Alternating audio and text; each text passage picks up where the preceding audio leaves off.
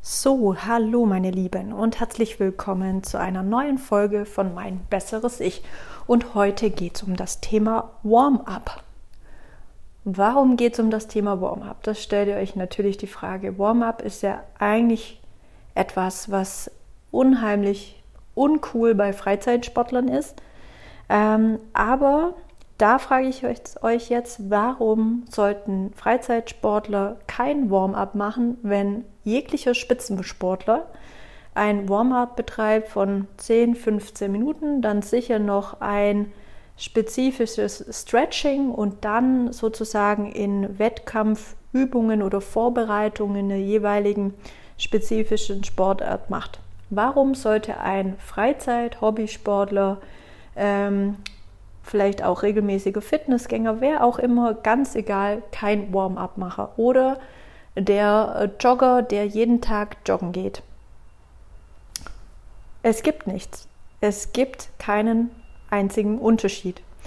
Weil jeder, sage ich jetzt mal, Freizeitsportler, der es nicht macht, tut sich eigentlich überhaupt nichts Gutes dabei. Man weiß, dass eigentlich auch die meisten Freizeitsportler ja sehr, also zwar denken, sie tun etwas für die Gesundheit, aber es an sich gar nicht in vielen Punkten für die Gesundheit ist.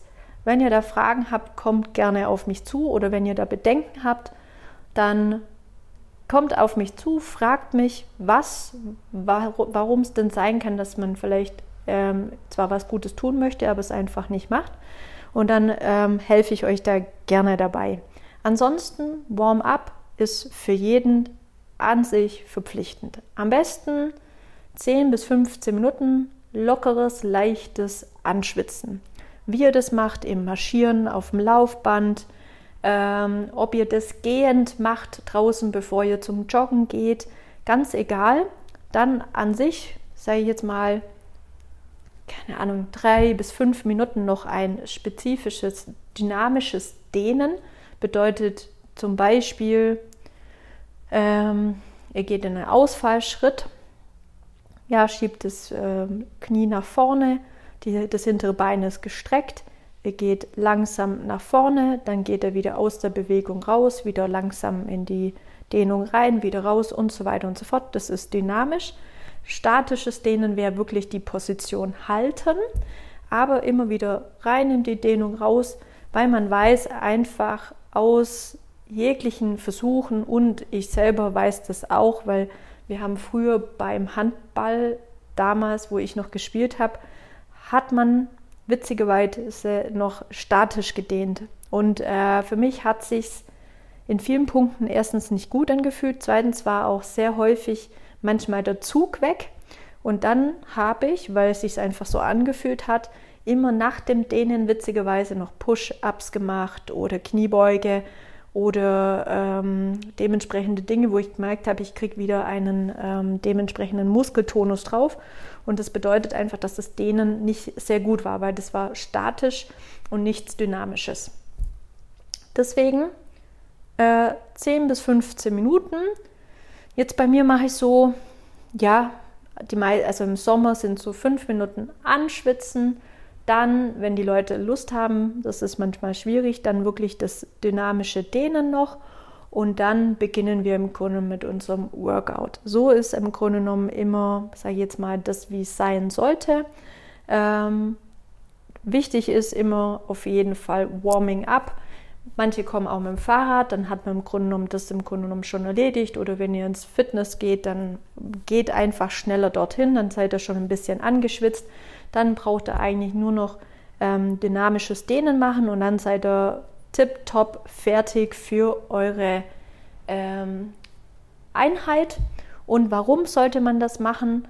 Weil es einfach eine absolute Verletzungsprophylaxe ist, weil man sich wirklich langsam darauf vorbereitet. Für mich ist es auch mental einfach abschalten von dem, was ich davor gemacht habe und mich aufs Training vorzubereiten. Ja, dass mein Fokus mehr und mehr auf das äh, Training geht, weil ich merke, wenn ich zum Beispiel aus dem Ding rauskomme und dann sofort zack rein, dann funktioniert das meistens auch vom Puls nicht so gut und ich merke, wenn ich so langsam anschwitze, mich so langsam vorbereite, mit Übungen und so weiter und so fort, ist es deutlich besser.